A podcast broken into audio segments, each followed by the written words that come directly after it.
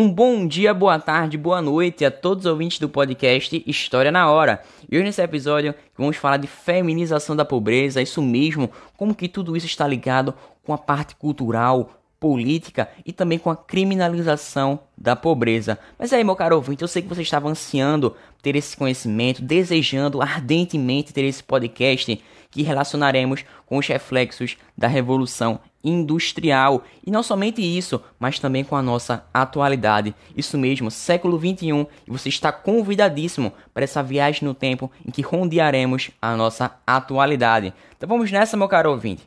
Bem, a pobreza também se reflete na dimensão cultural, já que, segundo o sociólogo francês Pierre Bourdieu, ainda que alunos de diferentes classes sociais consigam frequentar a mesma escola, a desigualdade entre eles prevalece, já que boa parte dessa formação cultural vem do ambiente familiar e não somente da instituição de ensino, e dessa forma esse privilégio cultural torna-se cada vez latente quando se trata da familiaridade com obras de arte, que pode vir somente da frequência regular ao teatro, ao museu e também a concertos, e dessa forma fica evidente quanto que é necessária a democratização desse acesso à cultura. E eu não falo somente disso, né? Tema do Enem, redação do Enem, viu? Cuidado aí, hein? E dessa forma, podemos dizer que em todos os domínios da cultura, teatro, música, pintura, cinema, o conhecimento desses estudantes mais abastados, que são mais ricos, né? E tornam-se cada vez mais extensos esses conhecimentos, quanto mais elevada a sua classe social, ou seja, quanto maior a sua hierarquia na sociedade. E agora, observando em outro setor, podemos perceber que essas discrepâncias entre status atribuídos mais evidentes na sociedade é justamente a questão do gênero. Dessa forma, podemos relacionar com a feminização da pobreza, ou seja, aquelas vulnerabilidades específicas em que as mulheres estão submetidas, que dificultam cada vez mais a sua mobilidade social, mantendo milhares delas na faixa da pobreza. Podemos citar a violência sexual, doméstica, o alto custo da assistência infantil e a dificuldade também de conciliar trabalho com o cuidado dos filhos menores. E essa responsabilização pelos afazeres domésticos sobrecarrega as mulheres depois de um expediente completo de trabalho. Além disso, podemos citar a discriminação no trabalho, em que podemos perceber essa desigualdade nos rendimentos entre homens e mulheres, em que, de acordo com o IBGE, em 2016, mulheres ganham 72% do salário de um homem, isso para uma mesma função. Além disso, podemos relacionar com a discriminação na contratação de mulheres por causa da obrigação de pagamento de licença maternidade. Isso sem dizer dos machismos cotidianos que se manifestam de diferentes maneiras. Mas e aí? Quando essa desigualdade chega ao quarto, isso mesmo entre homem e mulher, entre esposa e marido. Bom, podemos citar que historicamente o conceito de estupro no casamento era visto como uma contradição. Poxa, mas espera aí, o casamento gerava a presunção do consentimento implícito da esposa ao ato sexual. Mas podemos perceber que desde então alguns países modificaram essa visão a respeito da sua cultura e também no âmbito das leis. Bom, eles deram um passo adiante e adotaram disposições afirmativas que criminalizam esse estupro no casamento. A partir disso, mulheres, empresas e o direito estão examinando cada vez mais se a lei criminaliza explicitamente o estupro no casamento e se os maridos também podem ser processados pelo seu estupro com relação às suas esposas, de acordo com o direito penal, e se essa mesma lei isenta o estuprador de, de responder pelo crime se ele vier a se casar com a vítima.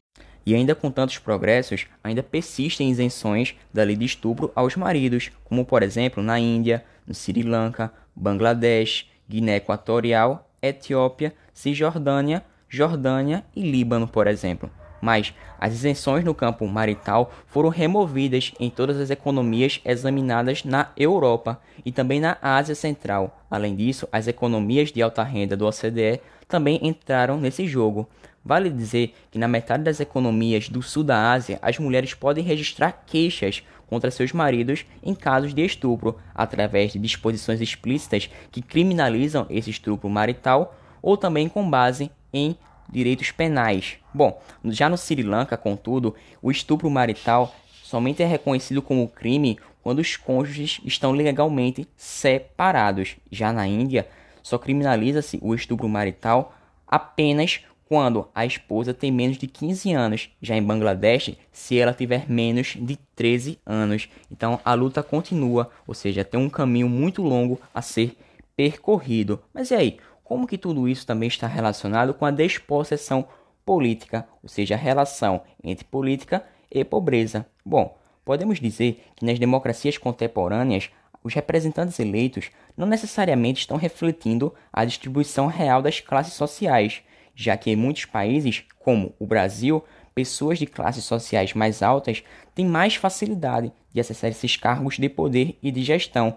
Podemos citar assim a elitização da política e de cargos decisórios. Dessa forma, classes sociais mais altas têm esse prestígio social e acesso a recursos que podem estar relacionados a essas campanhas políticas, já que muitas delas são financiadas por contribuições privadas e também doações, doações de empresas. Bom, campanhas eleitorais são caras. Isso é um dos motivos pelos quais existe essa baixa representatividade Dessa forma, as lideranças populares em geral enfrentam muito mais dificuldades para realizar essa mobilização. Isso sem falar, meu caro ouvinte, do processo de disputa eleitoral, que exige grandes investimentos de tempo e dedicação, que é um recurso muito escasso para a maioria dos brasileiros, já que estes precisam conciliar o estudo com o trabalho, complementar a sua renda e também ajudar as suas mulheres nas tarefas domésticas. Além disso, podemos relacionar aos muitos cargos de gestão de órgãos públicos e empresas que exigem competências técnicas que não são acessíveis a grande parte da população brasileira. E dessa forma, quanto mais desigual o acesso à formação educacional de qualidade, maior será a dificuldade de ter essa diversidade na política. Bom, existem teorias sociológicas a respeito da pobreza, e algumas delas culpam os indivíduos e outras culpam o sistema. Mas vamos começar do início? Vamos lá, meu caro ouvinte. Bom, a crítica ao indivíduo se baseia no quê? Que a pobreza seria o resultado da falta de talentos e habilidades ou também de esforços de indivíduos, ou seja, aquelas posições mais elevadas e com melhores rendas e prestígios seriam como recompensa àqueles indivíduos que muito se esforçaram ou que possuem talentos raros na sociedade, na sua performance de muito destaque. Com isso, os autores argumentam que as desigualdades nessas recompensas precisam necessariamente existir para premiar e também atrair aqueles que têm essa coisa além do mais na sociedade.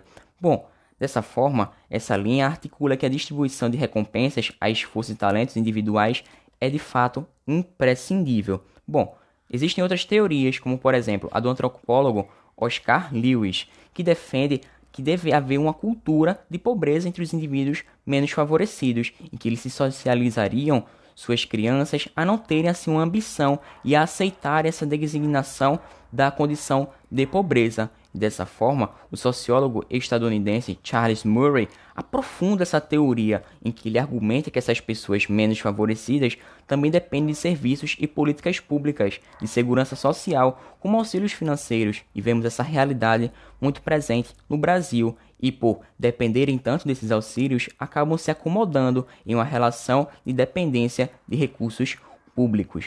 Bom, agora vendo por outro viés, temos o sistema que cria um mecanismo vicioso e que cresce com a pobreza e também com a desigualdade social. Um dos exemplos é o sociólogo Karl Marx, que argumenta que a exploração do trabalhador se torna a base do sistema. Dessa forma, essa desigualdade social pode ser compreendida como inerente ao sistema. Bom, já o sociólogo alemão Herbert Gans tece suas críticas através de outra linha de raciocínio ao analisar os Estados Unidos, em que a pobreza ocupa funções na sociedade, ou seja, aqueles setores mais influentes e poderosos acabam se beneficiando das situações de pobreza. Através do que, meu caro ouvinte? Bom, pessoas em situações de pobreza seriam necessárias para ocupar tarefas mais subalternas, trabalhos físicos e perigosos, e essas classes sociais mais baixas podem servir em trabalhos domésticos às classes altas e também médias, permitindo que essas tenham uma vida mais confortável e possam se dedicar o tempo a atividades profissionais.